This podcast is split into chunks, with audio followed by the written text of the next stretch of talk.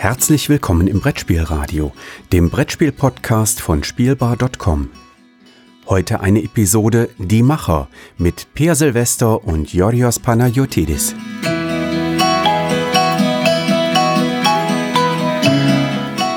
Hallo und herzlich willkommen zu einer neuen Folge von Die Macher.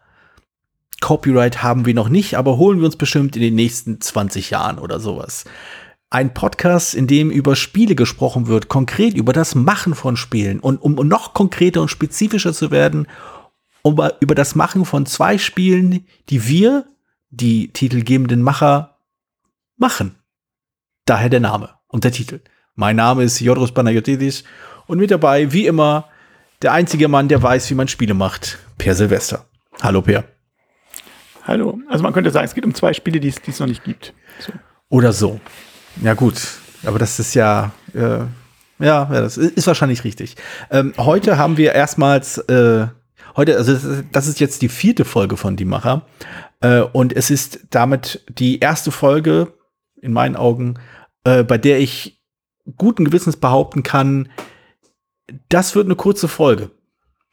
Denn äh, in den vergangenen vier Wochen bin ich mit meinem Projekt nicht wirklich groß vorangekommen, ich, äh, was zum Teil daran lag, dass einfach ein Haufen Termine dazwischen fielen, unter anderem sogenannter Urlaub.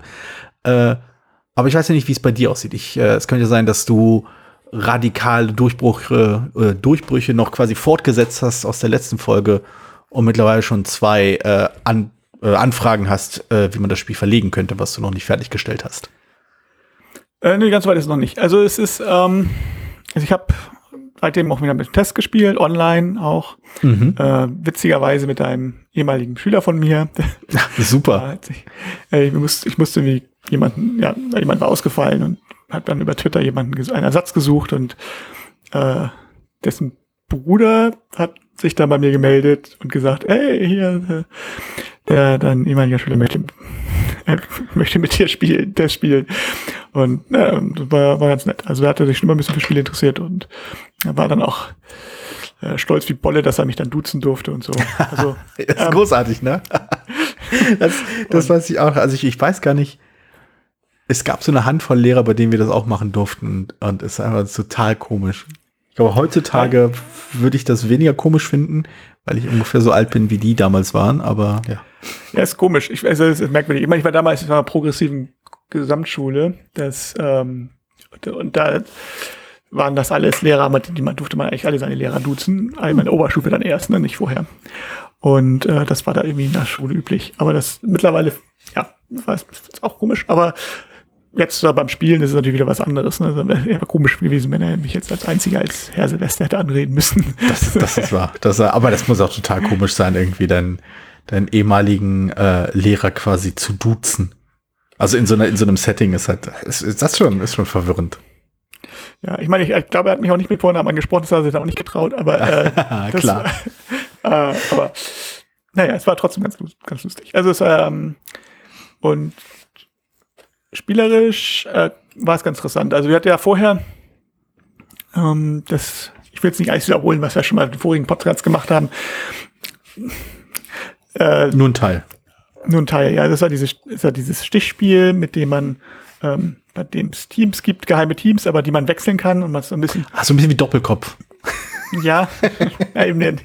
Und äh, bei Doppelkopf kann man Teams ja nicht mehr wechseln. Also das ist gerade der große Bluff-Element, dass man halt sein sein, dass man nicht ganz klar, dass, dass, ja, dass man während des Spiels so manipuliert, zu welchem Team man gehört, mhm. aber auf eine Art und Weise, dass die anderen vielleicht nicht unbedingt mitwissen, wer, gehört, wer gehört zu welchem Team.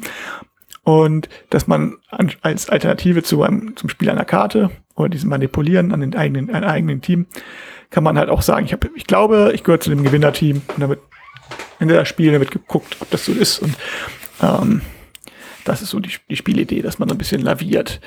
Das, das erhält mich lustigerweise, dieses, äh, dieser Satz, ich glaube, ich gehöre zum Gewinnerteam, das erhält mich an so einen, äh, also es fällt mir wirklich jetzt ein und ähm, auch nur deswegen, weil ich das für ein, für ein total spannendes Regel, äh, Regelmoment äh, halte. Ähm, wir haben es, glaube ich, mal gespielt online, Yokai.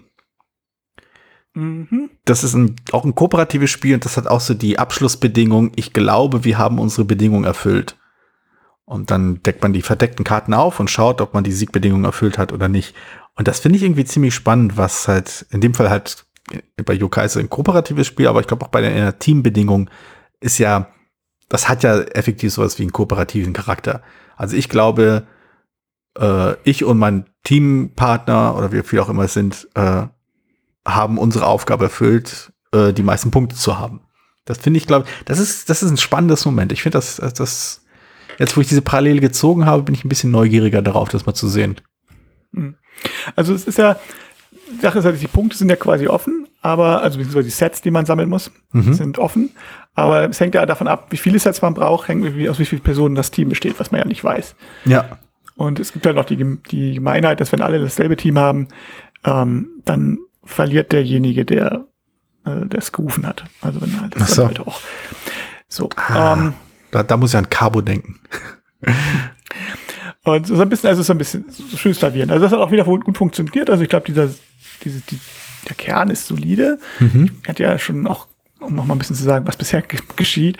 Also ich entwickle es momentan für vier Personen und die Idee ist dann halt, dass dann die anderen, wenn das dann für vier Personen gut funktioniert, das dann halt mit mit mehr Karten für fünf und sechs Personen auch auszuprobieren. Mhm. Und bei drei Personen bin ich immer noch so ein bisschen unschlüssig, ob das so ohne Regelergänzung funktioniert mhm. oder ob man da eventuell einen Dummy-Spieler braucht, der irgendwie auch bestimmte Sachen macht, damit man also gewisse ähm, Sets sammelt sozusagen und man dann nicht weiß, ob man bei dem im Team ist oder nicht. Ja, genau. Also mhm. das, das, da müsste ich mich, hätte da mal ein paar Sachen aufgeschrieben, aber ob das jetzt kompliziert wird oder zu verwirren wir dann auch, man auch noch jemand Drittes spielen muss sozusagen, also jemand Viertes dann quasi. Aber das muss man, das ist alles noch Zukunftsmusik, erstmal muss es zu viert funktionieren.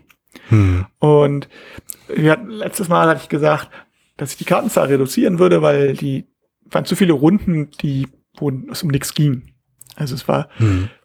Karten gespielt und passiert aber eigentlich. Also einer hat eine Karte gespielt und die anderen haben irgendwas mit ihrem Team rumgewurschtelt und die Karte war aber war unwichtig und deswegen kam die nächste Karte und dann vielleicht auch mal übernommen, aber es ging halt, war viel, war zu viele Runden, wo es um nichts ging. Und dann habe ich die Kartenanzahl jetzt reduziert. Mhm.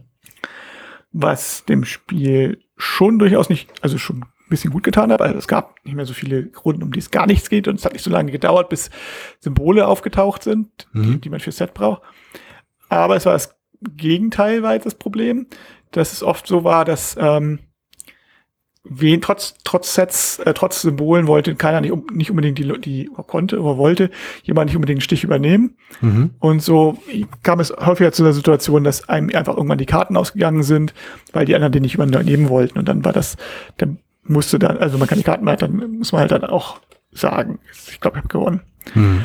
Und ähm, das ist ein bisschen unbefriedigend, weil es geht dann halt um nichts. Also ich müsste, waren dann sozusagen, weil dann zu wenig Karten. Da habe ich gedacht, naja, bevor ich jetzt an der Kartenzahl jetzt noch mehr rumtüftel, glaube ich, könnte das sein, dass das zentrale Problem da nicht die, nicht die absolute Kartenanzahl ist, sondern dass man mehr Motivation braucht, Karten zu spielen, statt an seinem Team rumzuvorwerken. Hm. Denn an seinem Team rumzuvorwerken ist natürlich eine schöne Alternativoption. Entweder gewinnst du Informationen über, äh, über die anderen oder du ja, wechselst dein Team. So, oder, oder du bluffst zumindest, also verwirrst die anderen. So, mhm. ne? Also, äh, also das geht dann immer nur in Informationen und dann das eigentliche Kartenspiel wird dann ein bisschen außer Augen gelassen und es ist ja ein bisschen langweilig so. Mhm.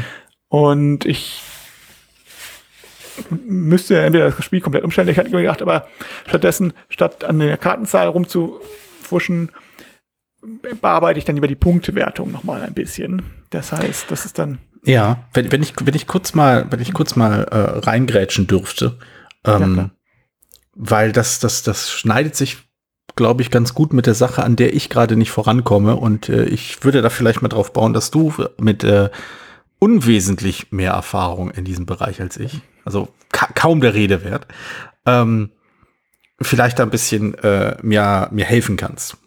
Ähm, und zwar meine, äh, auch hier kurze Zusammenfassung, äh, Tauschspiel, äh, Handelsspiel, äh, tralala. Ähm, ja, hört euch die anderen Folgen an, verdammt noch eins, das soll ich mir anderen wiederholen. ich sage, Folge 4 von so einem Dauerpodcast, Entwicklungspodcast hört, der sollte da eigentlich auch die ersten Folgen hören. Das, das ist richtig, das ist richtig. Vielleicht müssen wir uns mal so, so ein, immer so ein kurzes Intro überlegen, wegen wo, dass wir die Leute noch mal kurz noch mal äh, was bisher geschah. Was bisher geschah, genau. Äh, fürs nächste Mal nehmen wir was auf, so machen wir das.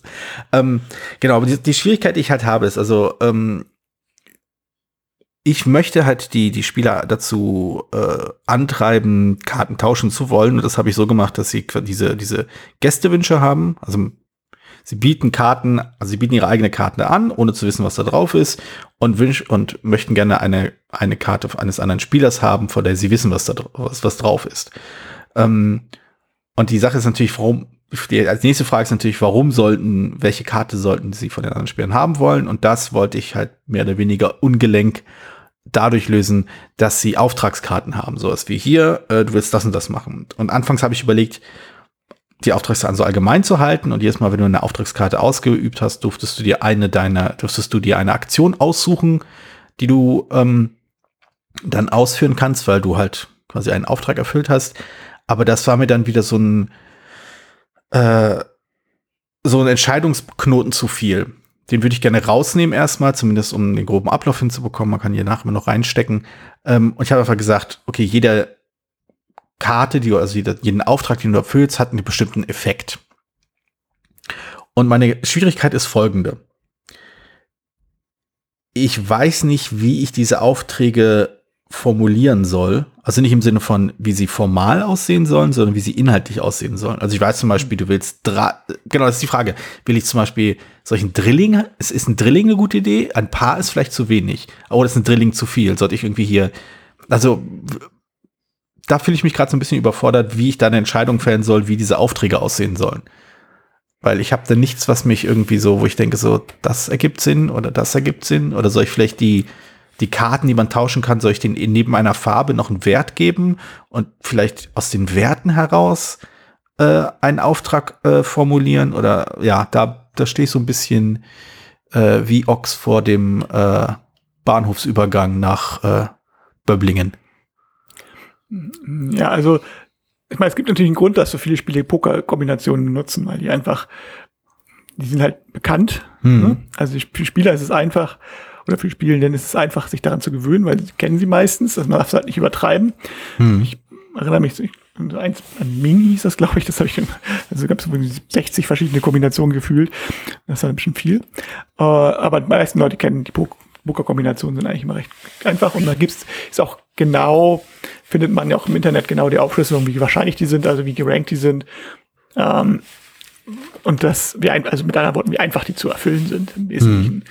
Und das bietet schon mal eine ganz gute Orientierungshilfe am Anfang.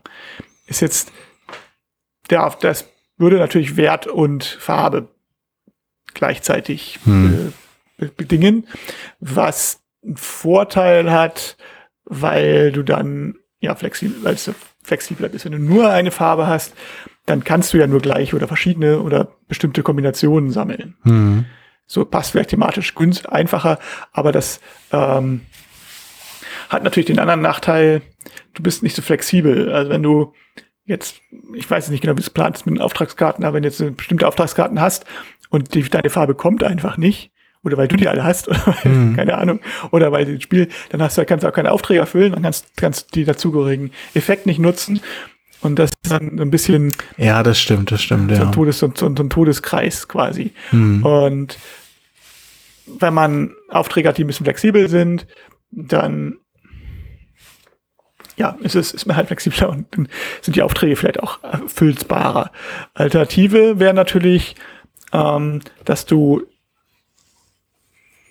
ja, wobei es noch die Frage ist, äh, ob jetzt Effekt also ob du Aufträge tatsächlich brauchst, wenn du es so machst, aber, oder ob du feste Aufträge hast für alle, dass du, wenn du jetzt weiß ich nicht, dass du mit der gleichen Karte ein Zwilling oder ein Drilling oder ein Vierling abgeben kannst und dann ist der Effekt halt unterschiedlich stark. Genau. Also äh, das, das, genau, das, du, du, du umschreibst, also du umreißt gerade sehr schön, warum ich von dieser Entscheidung so überfordert bin. Also ich habe das Gefühl, das kann in 400 Richtungen gehen. Ja. Und ich weiß nicht, in welche Richtung. Oh, ich, ich weiß, dass ich in irgendeine Richtung losgehen muss, aber ich kann mich nicht entscheiden, in welche.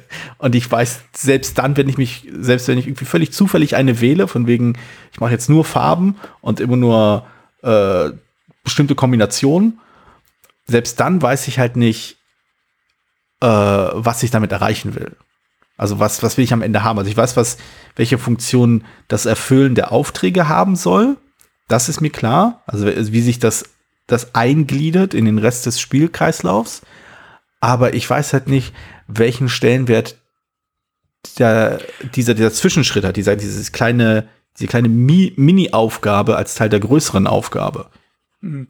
Also, ja, also es ist, was, gut, als, ich kann dir mal sagen, als, als Spielautor muss man auch ein bisschen natürlich aus dem Bauch, Bauch heraus machen, aber ich kann dir einen Tipp geben, äh, also entweder du suchst halt einfach die einfachste Methode einfach aus und das probierst du dann aus und guckst, was da passiert. Wenn du sagst, aber das, auch das ist in diesem Fall schon, und das kann passieren, das, ich hatte gerade auch neulich einen Prototypen, bei dem es mir ähnlich gegangen ist, ähm, wo halt dieses, okay, ich muss mir jetzt hier, die, hier was ausdenken und da bin, das überfordert mich jetzt ein bisschen, weil der Rest des Spiels noch nicht steht. Ne? Hm. Gibt es einen Trick? Oh. Nämlich, man, ähm, du malst jetzt mal, nimmst einfach, einfach irgendwelche Karten, also ein schönes Deck mit vielleicht Zahlen und Farben drauf und ähm, baust das Spiel auf, so wie du das vorstellst und stellst dir vor, ähm, du machst deinen ersten Zug und dann schreibst du dir erstmal eine Auftragskarte. Okay. Und dann, äh, also so irgendeinen. Und dann spielst du, ah, siehst du, ob du die Auftrag, ja. ob du die Auftrag spielst du und dann guckst du, ob die Auftragskarte erfüllbar ist oder nicht. Und ob das zu einfach ist oder nicht und ob es interessant ist oder nicht. Und wenn es gut ist, dann behältst du sie. Und wenn es schlecht ist, dann musst du sie halt entsprechend anpassen oder du musst das Spiel ändern oder sonst irgendwas. Aber das hast du zumindest schon mal eine Art Idee, wie in welche Richtung es geht. Mhm. Also, ähm, also der, der trocken Halb-Prototyp. Genau, also du musst im Prinzip, es gibt Sachen, die kann man sehr gut im Kopf lösen, indem man sich sehr viel Gedanken macht, indem man sich viele Sachen über vorher überlegt und alles, also, also und alles so designt. Aber es gibt bestimmte Sachen, dazu gehören solches wie Aufträgen und sowas, Karten, Kartenwerte oder sowas, die mhm. muss man, also mein, vielleicht machen andere Autoren das anders, aber ich kann nur einen Tipp geben, das einfach machen zu, zu machen. Mhm. Und dann, ähm, wenn du davor stehst und sagst, okay, was für ein Auftrag wäre jetzt für mich machbar oder was würde mich jetzt für ein Ziel hätte ich denn? Und dann merk, also du brauchst ja zum Beispiel, wenn du sagst, ein Drilling oder sowas, äh, und du möchtest was ertauschen, ist ja schon mal die erste Sache klar, die, dass du irgendwie einen Anfangswert haben musst. Ne? Mhm. Also angenommen, wenn ich jetzt drei, drei Aufträge hätte auf der Hand, aber sonst keine einzige Karte, weil dann meine eigenen Karten kenne ich ja nicht, dann ähm, wäre das willkürlich, weil ich kann jetzt ja zum Beispiel, wenn ich ein Drilling, ein Full House, ich nehme jetzt bei Poker Sachen oder ein Flash, ne? Dann ist, ist es völlig egal, welche Karte ich als erstes mir tausche von, vom, vom anderen, weil ich kann mit jeder Karte ein Fleisch, ein Drilling oder ein Full House machen. Ähm, also, weil wenn ich keine weiteren Informationen habe. Hm. Die Chancen sind unterschiedlich. Aber das heißt, du brauchst irgendwie noch einen Anfangswert oder irgendwie eine Einschränkung, die da, äh, das, das müsstest du vielleicht noch vorher überlegen, wie das, also, also wo du in der Tauschsituation dir schon eine Richtung überlegst. Ob du jeder sein eigenes Tableau hast, wo du irgendwie ein Bingo rufen möchtest oder sowas und jeder fängt also wie so ein Roll and Ride oder ähm, keine Ahnung. Naja, meine Überlegung war ja, dass, ähm, dass das Erfüllen der Auf, äh, dieser Auftragskarten verschiedene, ich nenne sie mal globale Bedingungen äh, verändern kann. Also es gibt eine, also ich habe drei, drei Effekte festgehalten, zwei globale Bedingungen und eine individuelle Bedingung. Äh, eine, ja, nicht Bedingung, sondern eine äh, individuelle Veränderung. Also eine globale Veränderung wäre zum Beispiel, äh, dass die Gewinnbedingungen des Spiels äh, halt aufgebaut werden mit der Zeit, dass je mehr Gewinnbedingungen es gibt, desto wahrscheinlicher ist es, dass mehr als ein Spieler gewinnen kann. Äh, und dass wenn es keine Bedingungen, Gewinnbedingungen gibt, dann kann das Spiel halt nicht gewonnen werden. Äh, oder wenn die Gewinnbedingung nicht erfüllt werden kann. Ähm, die, die andere globale Änderung ist, dass ich den Kartenkreislauf äh, durch solche Sachen steuern lassen möchte dass zum Beispiel äh, das Erfüllen eines Auftrags dazu führt, dass zusätzliche Karten in den Zielstapel kommen und dadurch halt die Wahrscheinlichkeit höher ist, dass man bessere Aufträge erfüllen kann oder mehr Aufträge oder irgendwas Interessanteres machen kann. Und dann die individuelle Veränderung ist halt eben, dass Karten, dass eine, äh, eine erfüllte Karte es einmal erlaubt, die Karten, mit denen man sonst tauschen würde, quasi zu bunkern um sie dann quasi für eine spätere Gewinnbedingung einzusetzen. Und, also jetzt, ja. Also rein nur von dem, was du jetzt erzählst, und ich kann mich da täuschen, würde ich jetzt immer noch, also ich, für mich ist es immer, dass der Knackpunkt ist, wenn ich das, wenn ich mir vorstelle, okay, ich sitze, ich, auch wenn ich ein normales Spiel spiele, also wertiges Spiel, hm. ich auch so, wie fange ich an? Ich sitze mhm. jetzt vor dem Spiel, was wäre mein erster Zug? Und das, ähm, bis jetzt habe ich, also rein von dem, was du erzählst, noch nicht so das Gefühl, dass ich irgendeinen Anhaltspunkt habe, warum es mir jetzt, warum ich jetzt die, das Kreuz Ass und nicht das Pik Ass ertauschen sollte oder das oder die Pik 7. Hm. Ähm, weil ich habe noch kein, wenn jetzt die Aufträge Drilling Full House sind, habe ich keinen Vorteil. Gut, eventuell, hm. also jetzt zu zweit, wenn ich jetzt höchstens ich sehe, okay, ich kann im nächsten Zug dann bei, bei Spieler C noch irgendwie das, die zweite Karte schon dazu tauschen. Das wäre vielleicht noch, noch ein Vorteil. Ähm, und die globalen Bedingungen kann ich ja noch nicht abschätzen, was mir da irgendwann mal was bringen würde. Also ich brauche. Das stimmt, ja. Also ich vermute mal, du brauchst irgendwie einen Anfangswert oder irgendwas, was noch eine übergeordnetes oder ein globalere Sache ist, wo man sagen kann, okay, ich habe, gib mir zumindest eine Idee, in welche, also nicht, nicht jetzt vor, welche Karte ich jetzt tatsächlich nehme, sondern einfach auf was, dass ich ein bisschen eine Idee habe, in welche Richtung ich gehen möchte, so ganz mhm. am Anfang. Also es ist einfach nur für die, sobald das Spiel läuft, das kann ich durchaus sehen, dann habe ich Interesse, okay, ich versuche jetzt diese Karten zu kriegen oder diese, ja, das ist schon interessant, aber so für die ersten Züge ist es ja noch, ähm, das stimmt. Also es fehlt der Einstieg, es fehlt halt irgendwie der, der Moment, der quasi dich erstmal in eine Richtung vorstößt. Außer die Tatsache, dass du das Spiel spielst, um am Ende irgendwie das Spiel gespielt zu haben und vielleicht gewonnen zu haben, brauchst du halt auch äh, eine Orientierung als ersten Schritt. Ja, das stimmt, das muss ich mal, muss ich mir überlegen, wie ich das starten kann. Das sollte ja so, dass die Auftragskarten sollte das ein, sollten das ein klein wenig äh, abdecken. Aber das stimmt natürlich, dass wenn die Auftragskarten zu flexibel sind, ah, damit, damit engt sich ja schon ein. Also wenn die Auftragskarten zu flexibel sind, wie du es gesagt hast, dass du halt mit irgendwelchen beliebigen Karten den Drilling machen kannst, dann äh, hm. Also ich meine, vielleicht kannst du ja sowas, ähm, ich meine, wenn ich das Thema denke, dieses Concierge-Thema denke, mhm. kannst du ja durchaus Sachen machen wie zweimal das zum roten Event. Oder ähm, drei oder drei zu einem beliebigen oder so, dass man sagen kann, okay, dann wenn dieser nicht, wenn ich das nicht kriege, wenn ich das rote Event nicht kriege, dann versuche ich mit denen in einer größeren Gruppe irgendwas zu machen oder sowas. Hm. Das kann man thematisch. Ah, das ist das nicht schlecht, ja, das stimmt. Dass man eine Alternative hat, aber dass man zumindest auch vorher schon ein Ziel hat. Das wäre, das hm. natürlich bietet sich dann dieser Stelle an. Hm. Also vielleicht kannst du da mal ein bisschen was aus, ausbuchen. Ähm, komme nochmal zurück zu meinem. Ja, bitte, Entschuldigung. Äh, ja, ich äh, sehe bloß ein, aber ja, bitte gerne. Ist kein Problem. Äh, wie gesagt, was ja macht, die Spannung erhöht. Ne? Also, wie hm. gesagt, also ich habe dann aber die Punktwertung geändert und zwar so, dass eigentlich noch nicht, nicht ausgetestet, ob das funktioniert, äh, dass je, quasi jede Karte, die mir nicht kein Symbol liefert, dass wenn ich die ausspiele ähm, und ich im Gewinner-Team bin, kriege ich dafür extra Punkte. Mhm. Also dadurch, ähm, also wenn ich, ich habe halt Interesse, Karten zu spielen. Also nicht derjenige, der den Stich gewinnt, kriegt die Punkte, wenn ich die Karte spiele, sondern einfach ich. Also vorausgesetzt, ich gewinne, gewinne das Spiel. Mhm. Ne? Also, also gewinne im Gewinnerteam. Es nützt mir also nichts, einfach Punkte auszulegen, weil ich dann im Verliererteam bin, kriege ich halt auch nichts. Mhm. So.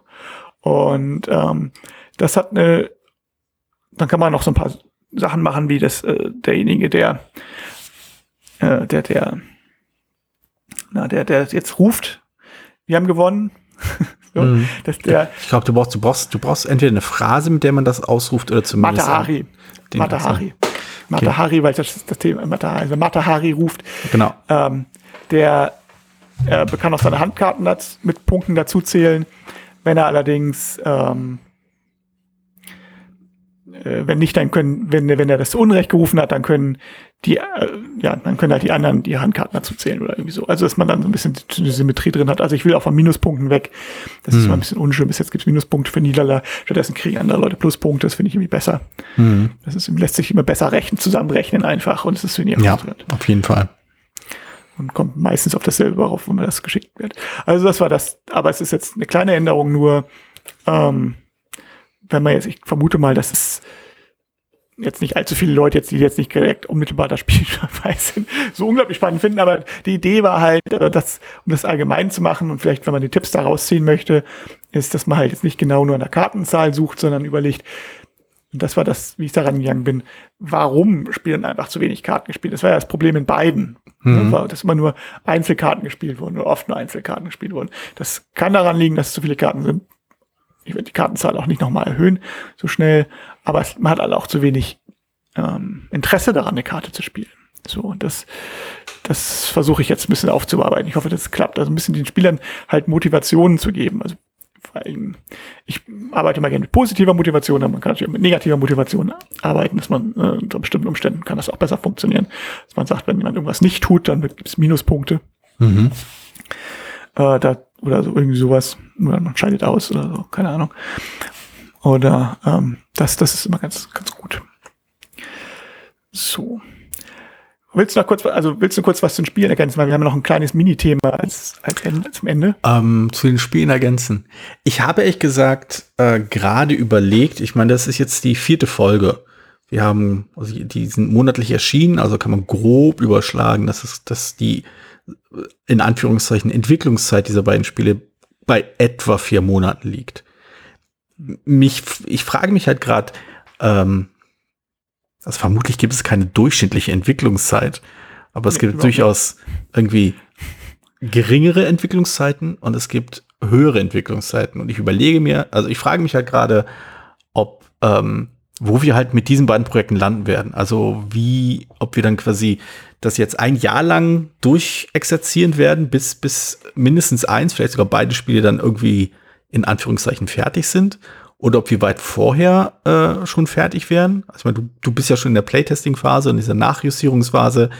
Kann genauso gut sein, dass es irgendwie nächsten Monate schon durch ist, weil dann eine große Durchbruch kommt. Und es kann sein, dass ich 2025 hier noch sitze und drüber nachdenke, ob erst die eine oder die andere Karte gespielt werden sollte. Also ja, es ist, ich kann es gar nicht sagen. Also äh, ich, oh, es ist nicht die Antwort, die du hören wolltest. Also ich war neugierig auf die Antwort. Genau, okay. Nein, äh, also die Podcast, wir haben jetzt vor, vorhin ja gesagt, dass wir den Podcast wir begrenzen auf eine gewisse Zeit. Also wir werden den sicherlich nicht bis zum bitteren Ende machen, weil es mhm. tatsächlich so sein kann, dass es äh, lange dauert. Also wir sind das Volk, hat sieben Jahre gedauert mit Unterbrechungen. Dasselbe gilt für Polynesia, auch sehr lange gedauert, eigentlich auch mit langen Pausen zwischendurch. Ne? Also ja.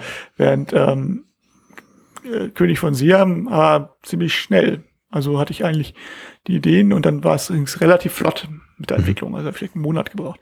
Was bei mir momentan ganz klar ist, das ist im Moment die Playtestings zieht. Wenn ich jetzt, äh, das hängt ein bisschen davon damit zusammen, dass halt meine Spielgruppe, aber auch ich auch, ne, äh, mhm. im Moment noch dabei sind, die nicht gespielten Spiele aus der Pandemiezeit, aus der Lockdown-Phase äh, auf den Tisch zu bringen und noch nicht so wahnsinnig große Motivation besteht, jetzt Prototypen zu testen. Ja, ja. Äh, das ist einfach so und das geht mir jetzt auch genauso, dass ich auch ähm, wenn ich jetzt, meine Playtest ist immer das Problem, dass du natürlich mal Leute einladen musst, die jetzt unbedingt Tests spielen wollen, die ein bisschen spielerfahren sind und aber auch Lust haben zu sowas. Und online geht's natürlich, ist aber immer eine aufwendige Sache und gerade mhm. online dauert, dauert das halt auch deutlich länger als sonst.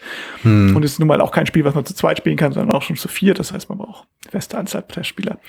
Und das ist das, was bei mir momentan hängt. Wenn ich jetzt eine, wenn ich jetzt wirklich so wie jetzt, weiß nicht, Knitze, der hat jeden Tag eine Testrunde, dann würde ich das Ding wahrscheinlich in zwei Wochen also wenn ich jetzt keine großen Stolpersteine mehr erlebe, was ich hoffe, auf Holz, ne, Holzklopfen, äh, wenn das so einigermaßen funktioniert mit dem Austa Austarieren, mit dem durch die Punkte und so weiter, dann ist das tatsächlich relativ schnell fertig. Während so ein Konzeptproblemspiel, was, äh, wie du das hast, das kann halt auch schnell fertig sein, wenn du die entscheidende Idee hast. Das kann aber auch länger dauern, wenn du es nicht hast. Mhm. So, also das ganz schwierig zu sagen, woran es jetzt hängt. Und naja, also ich, ich muss zumindest einschränkend sagen, dass es diesen Monat vor allem dran gehangen hat, dass ich keine Zeit hatte. Ja, das war mir ähnlich. Da muss war halt auch, ja. Sommer, es waren halt Sommerferien in Berlin und äh, wir waren auch im Urlaub, wir waren dann bei Eltern und dann Spielerunden sind ja auch nicht immer verfügbar, gerade weil die auch selber im Urlaub sind oder hm. sonst irgendwas und man macht auch andere Sachen, wie im Garten und keine Ahnung. Kinder. Und Kinder. Also, die wollen auch bes bespaßt werden. Äh, deren Feedback ist halt meistens eher so, Papa, wir wollen endlich schlafen, es ist zwei Uhr abends. Mhm. Äh, ich weiß nicht, woher das kommt, ehrlich gesagt. Ich habe sie nicht beigebracht. Ja, genau. Und ja, also es ist, es ist schwierig und das ist das, was, was Zeit bringt. Deswegen kann ich jetzt kein, würde ich jetzt kein Datum bringen. Aber ich glaube, also ich, bei mir ist es Playtesting im Moment. Und mhm. dann wäre ich dann auch soweit fertig. Aber bei dir kann ich es halt nicht abschätzen. So. Nö, ich, also ich hoffe ja ein bisschen, dass ich jetzt den kommenden Monat ein bisschen mehr schaffe und dann äh, zumindest auch danach wenigstens, also nächsten Monat quasi sagen kann, so, ich kann jetzt mit dem Playtest anfangen. Aber mal sehen, ob sich das bewahrheitet. Ja, und da muss, da muss man sehen, beim ersten Playtest, funktioniert es oder funktioniert es nicht? Das ist immer die spannende Frage. Also ich gehe davon aus, es wird äh, mit Karacho in die Hose gehen. Äh, und dann werde ich keine Lust mehr haben. Und dann brechen wir den Podcast in der nächsten Folge einfach ab. genau, das passiert auch wieder. Ich wollte noch ganz kurz, bevor ja. wir, weil der Podcast uns, bevor wir den ins Band noch mal ein kleines Thema, das kann man auch in der Kapitelmarke dann noch mal markieren. Also ganz kurz die, Fra die Frage klären, äh, die irgendwo aufkamen, ob wir nicht Angst haben vor Ideenklau, weil wir ja sehr, sehr pop, also ähm, wenn es gibt viele Autoren, die sind vorsichtig, gerade wenn sie noch nicht so viel Erfahrung haben, ob man nicht, also weil, was, wie gefährlich ist es, das welche Gefahr besteht, dass dann, so, so eine Idee dann geklaut wird oder dass mhm. der Verlag, das ist ja die große Angst immer von, von vielen Autoren, von vielen Neuautoren vor allen Dingen. Die tolle Idee wird geklaut und der Verlag macht dann ein sehr ähnliches Spiel, ohne die, ohne sehr einzubezahlen. Und wir sind jetzt, also ich habe jetzt noch nicht die Regeldetails erklärt, ne? aber mhm. die, zumindest die Regelkerne und ich glaube, man könnte das Spiel relativ gut nachbauen von dem, also zumindest mein Spiel äh, relativ von dem, was ich jetzt gesagt habe, könnte man relativ gut nachvollziehen. Es wird sich dann in kleinen Variationen abweichen, wäre dann vielleicht noch nicht mal ein direktes Plagiat so, aber ähm, aber das, warum sollte das jemand tun? warum sollte es, ist halt die Frage. Warum sollte es ein Verlag tun? Also die. Na, Moment, äh, Moment, das, das kann ich dir erklären. Erstens, äh, weil die Idee, da sie ja die eigene ist, so unfassbar genial ist, schließlich ist es ja die eigene, dass andere Leute darauf neidisch sind und die sich äh, quasi krallen wollen und einen selbst gar nicht dran teilhaben lassen wollen. Das ist so die erste klassische narzisstische Befürchtung dieser einer solchen Situation. Meine großartige Idee ist so großartig, dass alle anderen neidisch sind und die sich unter Nagel reißen wollen. Naja, ja, und außer, außer das ist schon eine intellektuelle Variante, Ideen sind ja nicht geschützt. Und ähm, Ideen nicht. Ja, das stimmt ja auch. Ideen sind ja auch nichts wert. Also ich habe, äh, wie gesagt, ich habe eine Datei, ich müsste jetzt gucken, wie viel Kilobyte die groß ist, aber ähm, also, weiß ich nicht, 40 Seiten oder so mit Spielideen. Also ähm, die Idee alleine ist jetzt wirklich äh, 143 Seiten. Ähm, das ist aber eine lange Idee. Ja, es sind mehrere Ideen. Also es sind nicht 143 Ideen, ich weiß nicht, wie viele es insgesamt sind. Und in verschiedenen Größen und ähm, Manche sind Schnipsel, manche sind ausgearbeitete Konzepte. Aber das, solange ein Spiel nicht fertig ist, ist es nicht, ist es nichts wert. So, und, oder wenig wert. Und die Idee alleine, gar nichts. Und das zweite ist. Das finde ich, aber, das find ich aber ganz schön harsch. Also ich, ich verstehe, ich verstehe das unter dem, unter dem quasi äh, so rein betriebswirtschaftlichen Gesichtspunkt, ja. Äh, aber die Sache von jetzt eine Idee allein nichts wert ist, sagen wir mal, selten. Also ähm, ja, selbst das weiß ich nicht, ehrlich gesagt. Doch, also, das Problem ist, du musst die Idee umsetzen. Und das ist, da ist, der Teufel steckt dann im Detail. Also, wenn ich jetzt sage, meine Idee ist es, ein ähm, Spiel über die Olsenbande zu machen, wo wir vorhin hm. diskutiert haben, ja. dann äh, da haben wir das, das ist, das, das Konzept ist ja schon fast fertig was wir davor und jemand, und genau, und jemand anders, dass er, oh, ich mach da, da mache ich jetzt ein Spiel über die Olsenbande, ha, dann ist das ja die Arbeit noch nicht getan. Also es ist ja so wie sagen, ich habe eine Idee zu einem Buch. Ich hab, ne, so, da mhm. ist der Zauberer und der stellt fest, dass er eigentlich Gott ist. So, keine Ahnung.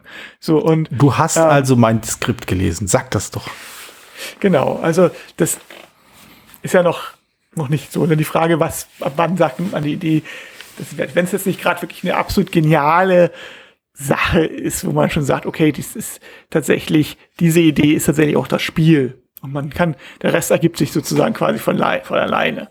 Also es ist so, ähm, weiß ich nicht, geschenkt ist noch zu teuer vielleicht. Ist eine geniale mhm. Idee. Wenn man sagt, okay, ich habe jetzt ein Spiel und da sind Zahlen und die Zahlenwerte sind negativ und ne? dann und äh, man, das geht immer rum und man muss die Karte nehmen, außer man legt einen Chip drauf, dann kriegt man alle Chips. So und die Chips sind ein Punkt wert und die Zahlen sind den negativen Wert. So, und dann muss man noch, wenn ich so die Idee habe, das ist schon tatsächlich, da kann man nicht mehr, dann ist das Idee ist schon fast, das Spiel ist schon fast fertig. So. Ne?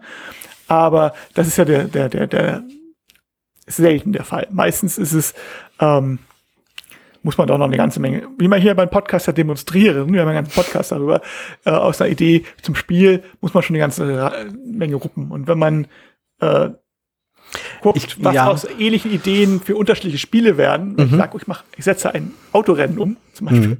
äh, dann, ja, also also ich glaube, ich glaube, der, der einzige, der, äh, also ich will die da überhaupt nicht widersprechen.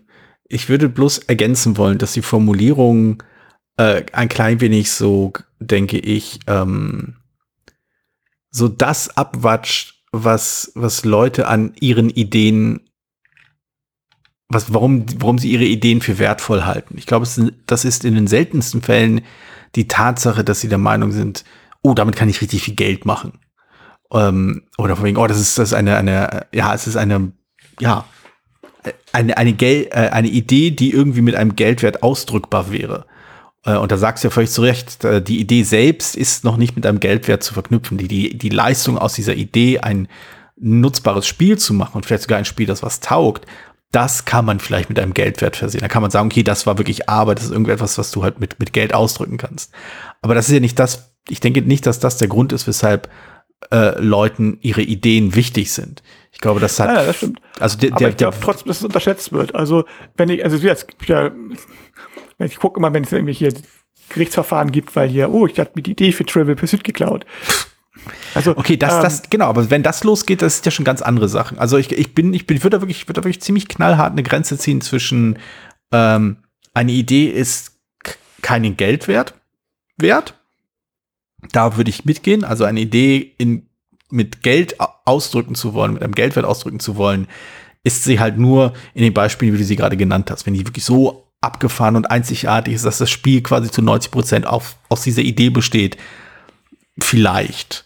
Fake Artist zum Beispiel. Zum, Beispiel. Zum Beispiel. Beispiel. Ähm, wenn, genau, wenn, wenn, wenn halt so, so äh, das, also wenn es um Geldwert geht. Aber ich glaube, das, was, warum, ich glaube, der Satz, der, der, der Grund, weshalb ich halt immer so zusammengezuckt bin, bei, als du gesagt hast, eine Ideen ist nichts wert, weil ich mich halt, weil ich halt das schon nachempfinden kann, dass man die, die, die Imagination, die Vorstellungskraft, die Kreativität, die man äh, in seiner eigenen Idee ausgedrückt hat, die ist einem persönlich etwas wert. Die ist einem persönlich ja, ja, wichtig und, und, und halt individuell und das ist irgendwie, das gehört einem selbst. Und das Gefühl zu haben, dass das einem genommen wird, da verstehe ich durchaus die Unruhe und die Panik. Das hat meiner Meinung nach, also meine Einschätzung, naiv ich bin, äh, hat das seltener zuerst mit Geld zu tun und primär mit dem, mit, mit der eigenen, äh, ja, mit der Individualität halt, die man da äh, irgendwie geklaut sieht. Und das verstehe ich, dass, es, dass das schmerzen kann und dass da auch durchaus Menschen sehr, sehr paranoid werden können.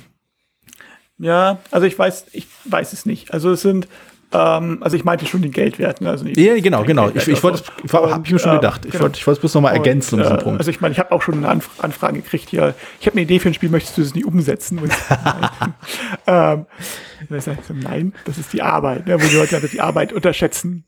So außer es ja, warte, warte mal, warte mal, warte mal, ich habe eine ganz tolle Idee für ein Spiel. Willst du nicht umsetzen? Also du machst einfach ein Spiel, das Spaß macht, aber nicht lange dauert. Genau. Das sind aber, genau, und auch die Leute, die jetzt, jetzt sich mit, und solche, tatsächlich, das ist, das ist kein ausgedachtes Beispiel, die sich dann Leute tatsächlich in irgendwelchen dunklen Parkplätzen treffen wollen, um die Ideen auszutesten, testen. ähm, weil die halt tatsächlich Angst haben vor Ideendiebstahl, weil das unter jemand anders macht mit dem eigenen, mit der eigenen Idee viel Geld. Das ist so die Angst, die viele Leute haben. Ich glaube, das ist ähm, ja, das, so das ist natürlich Unsinn. Jemand anders mit, mit meiner geistigen Arbeit macht mit jemand anders reich. Ja. Das, das ist sozusagen ja, klar, also einmal ist es, ich glaube, das ist beides dann, ne? Also der einerseits der Geldwert, der einfach lustig geht, aber andererseits natürlich auch so der doppelte, nicht nur habe das Geld verloren, sondern auch noch meine eigene Idee. Der Flaming Mo ist jetzt nicht nichts geworden. Ne? so. Das ist der Flaming Mo. Ich habe genau. gefunden, ich bin Mo. Ich, ich bin Mo. genau. genau. Das war eine so.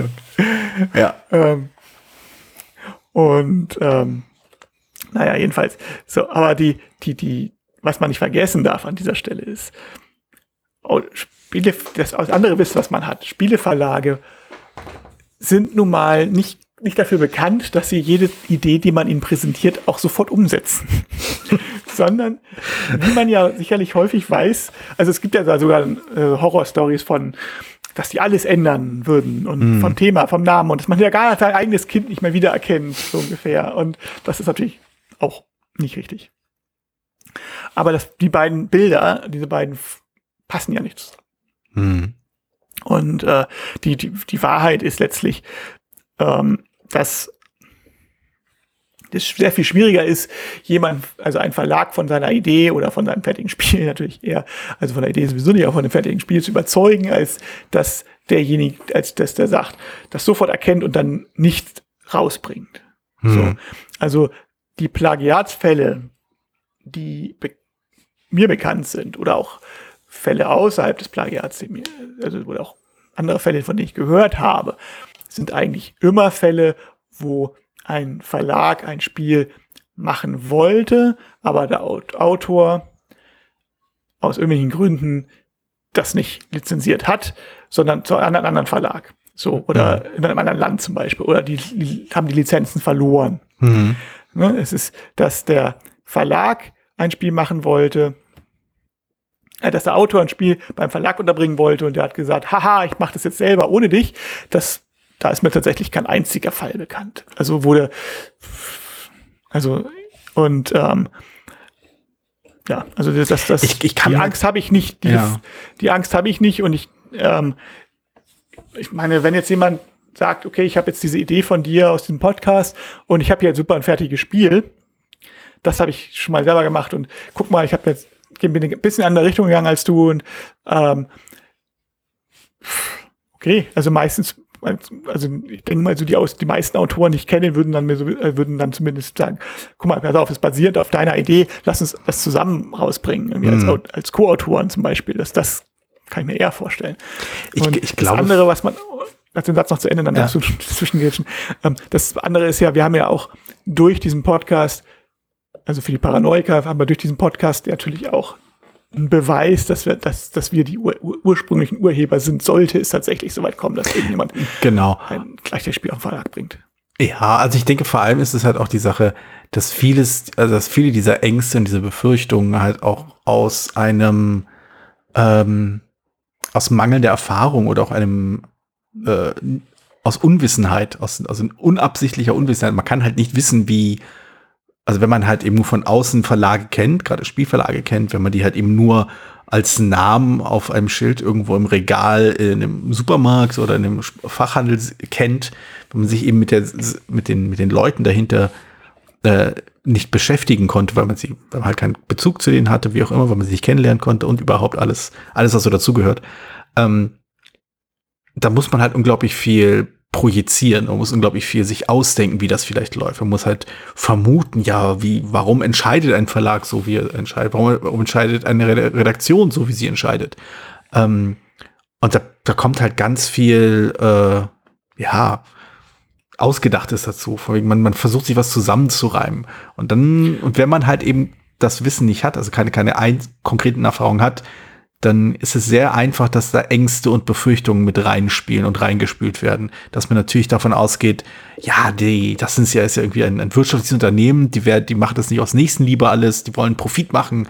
Und wenn sie Profit machen, dann wollen sie natürlich überall sparen, äh, wo sie irgendwie Geld abgeben müssen. Und wo werden sie am ehesten sparen? Beim schwächsten Glied. Und das schwächste Glied ist natürlich der unbekannte Autor. Und so auf einmal hat sich dann diese Erzählung im Kopf festgesetzt dass es da diese bösen, bösen äh, Verlage gibt, die aus äh, Profitgier äh, unbekannte Autoren äh, ihrer Ideen halt äh, ausnehmen und sie dann in Eigenregie umsetzen, bloß damit der große, große Reibach mit, äh, mit der Idee äh, nicht geteilt werden muss.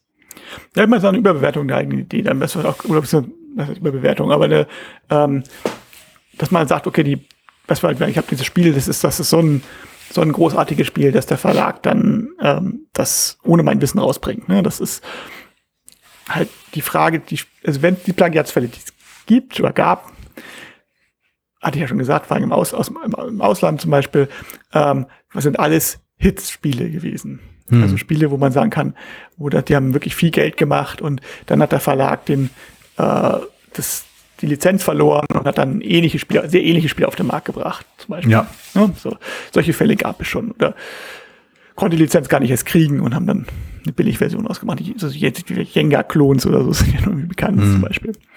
Äh, aber das ein unbekanntes Spiel, warum sollte der Verlag mit seinem Ruf also warum sollte es das riskieren? Ne? Also ist, genau, ähm, um, umgekehrt wird halt auch ein Schuh draus. Also angenommen, du wärst halt in der Situation des Verlags und tatsächlich, du, du, du stößt auf einen unbekannten Spieledesigner, äh, der eine super grandiose Idee hat.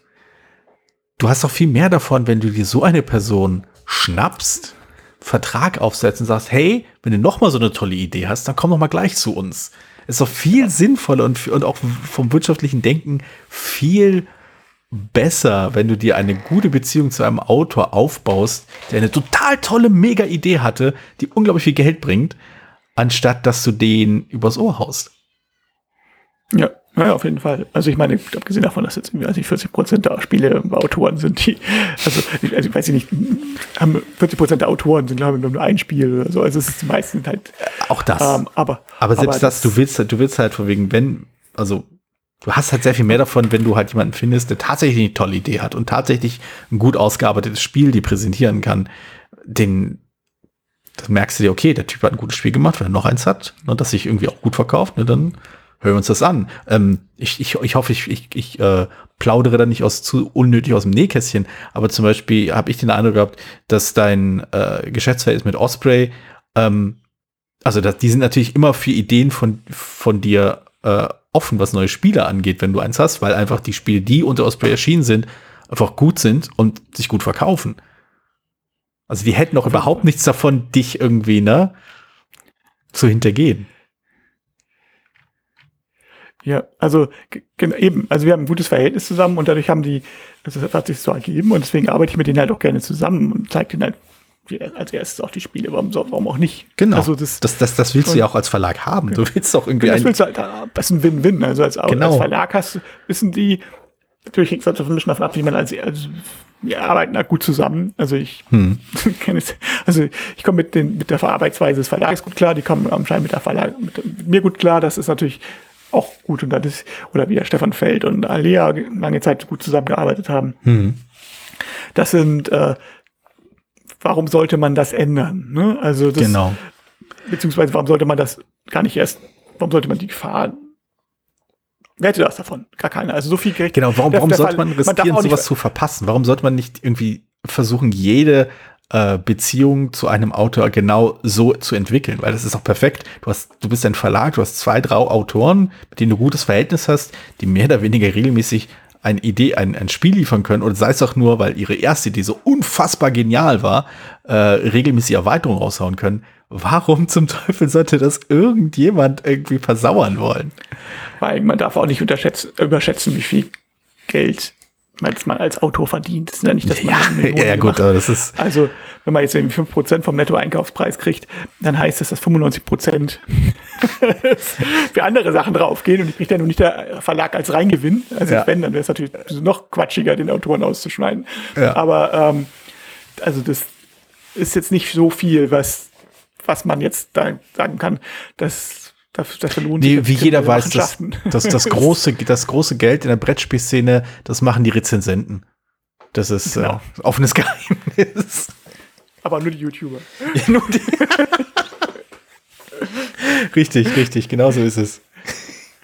Okay, ich glaube, wir haben es doch noch geschafft, äh, uns mit den YouTubern zu mehr Schmerzen. Genau, genau. Also nächste, nächste Folge legen wir, uns, legen wir uns dann mit irgendwelchen anderen Leuten an. Mal schauen. Also wenn jetzt meine, meine, meine Rezensionen bei, auf YouTube deutlich schlechter werden, ausfallen, dann weiß ich woran. du meinst, wenn sie noch seltener kommen. Okay. Okay. Gut, dann äh, schlage ich mal vor, äh, wir stürzen uns wieder ins Getümmel äh, der äh, Notizen und äh, Prototypen und schauen mal, was sie bis zum nächsten Monat äh, zusammengekleistert bekommen. Und wenn ich wir sage, dann meine ich vor allem mich selbst. Ja, ich guck mal, was ich, wenn ich wieder Spielrunden habe. Ja, wenn ich sobald ist es ja so ein bisschen. Ah, dieser Monat wird schwierig, da sind die Samstage eigentlich alle ausgebucht im Moment, aber gut, mal gucken wir mal. ähm, Wir schaffen das, wir schaffen Wir das. schaffen das. Ist alles klar.